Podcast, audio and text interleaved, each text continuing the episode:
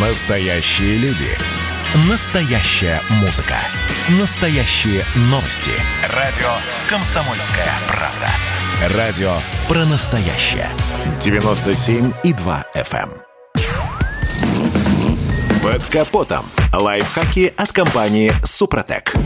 С вами Кирилл Манжула. Здравия желаю.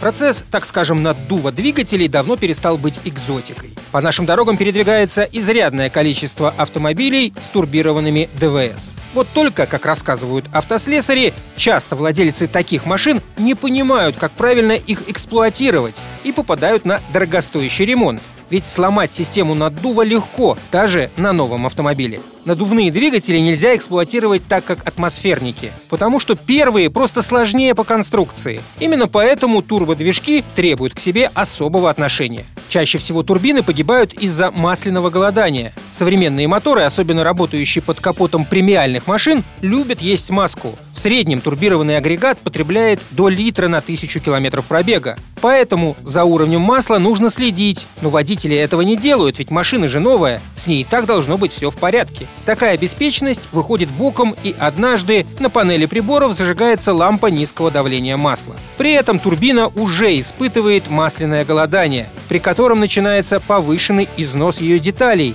и снижается теплоотвод. В результате дорогая деталь ломается, а дилер отказывает в гарантийном ремонте, ведь в масляном голодании винят именно владельца. Еще один популярный способ убить турбину – глушить мотор сразу после активной езды. Так раскаленный агрегат остается без охлаждения маслом, и его детали может повести от неравномерного температурного расширения. Иначе говоря, перед остановкой необходимо охладить турбину.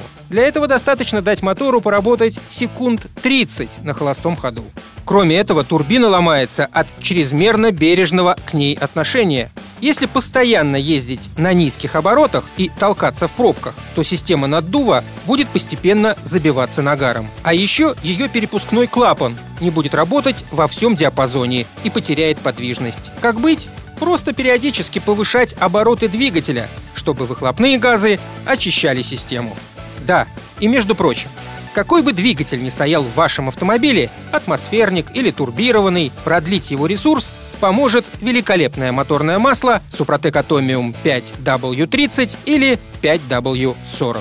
На этом пока все. С вами был Кирилл Манжула. Слушайте рубрику «Под капотом» и программу «Мой автомобиль» в подкастах на нашем сайте и в мобильном приложении «Радио Комсомольская правда», а в эфире с понедельника по четверг в 7 утра. И помните, мы не истина в последней инстанции, но направление указываем верное.